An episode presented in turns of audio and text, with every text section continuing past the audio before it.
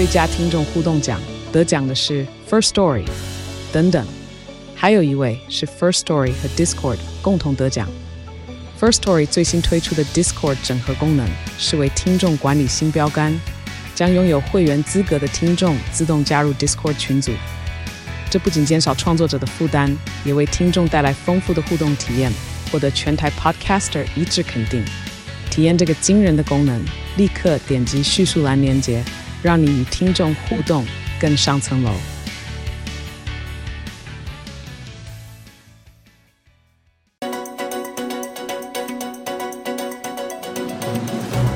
欢迎来到远见国际周报。全球正在发生哪些大事，又将带来哪些冲击呢？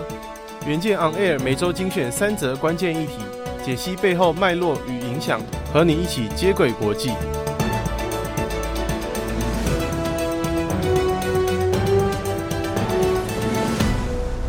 大家好，欢迎收听本周的国际周报，我是佑庆。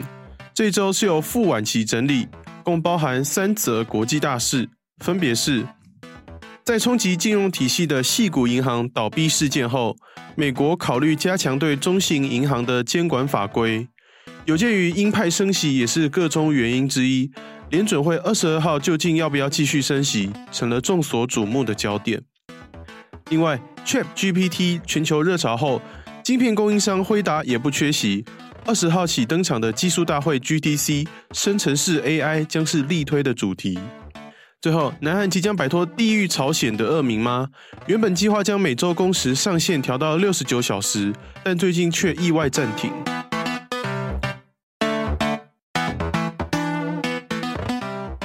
一则看到美国细谷银行的倒闭事件，凸显了美国现行金融法规没有完善监管的地方。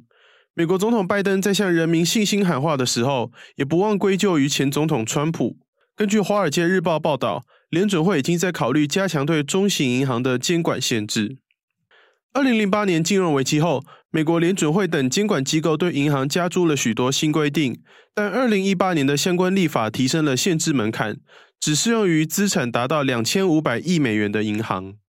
如今联准会考虑予以扭转，将大型银行的监管法规延展到资产一千亿到两千五百亿美元的中型银行。美国大约有二十几家这样规模的银行。联准会预计会在未来几个月提出改革建议，内容可能包含更严格的资本与流动性要求，并加强每年评估银行应对经济衰退可能性的压力测试。由于鹰派升息，被认为也是这次金融震荡的成因之一。联准会三月二十二号究竟会不会升息，会升多少，成了众所瞩目的焦点。联准会主席鲍尔在矽谷银行事件发生前才表示，可能加速升息，持续打击通膨，但多了新变数就难以预料。目前利率基准利率在四点五趴到四点七五趴区间，究竟不升或小升，各界看法不一。高盛则认为，这波银行体系带来的压力将让联准会暂停升息，但五到七月仍然将见到持续的升息，最终来到五点二五趴到五点五趴区间。亚洲方面，手中持有大量新创股票的日本软体银行股价严重受创，已经跌到四千九百日元左右。外界观察，创办人孙正义可能在股价向四千八百日元靠拢时宣布买回。软银旗下正在寻求首次公开募股的晶片设计商安谋，募资行情也可能会受到影响。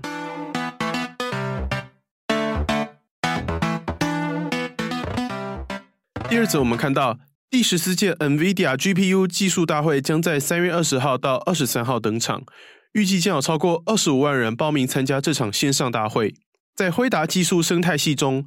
重点预料将落在 AI 运算、工业元宇宙。与云端运算等领域，在超过六百五十场议程中，大约有七十场聚焦在生成式 AI。可见，在 ChatGPT 等生成式工具迅速推陈出新的时候，已经成为讨论的热点。上面这些议程中，应邀与会的 AI 领域大咖不少，包括 AI 公司 DeepMind 创办人哈萨比斯将分享如何用 AI 加速科学研究。Stability AI 创办人莫斯塔克则将谈谈 Stable Diffusion 这套绘图工具的训练过程与它底层生成的建模模式。辉达引以为傲的绘图处理器 GPU 适合支援机器学习所需的强大运算力，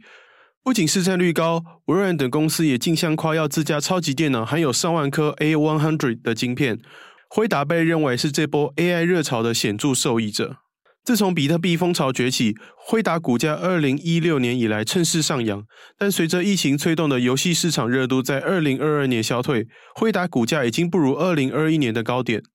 二零二三年以来，辉达股价再度攀升，就看是否能趁这波 AI 发展再创高峰。技术大会上预期也会发表辉达云服务的生成式 AI 应用展示。有鉴于 Google 等科技巨头逐渐为自己量身打造 AI 晶片，提供云端服务、超级电脑运算力，将是辉达在晶片业务外开启新财源的选项。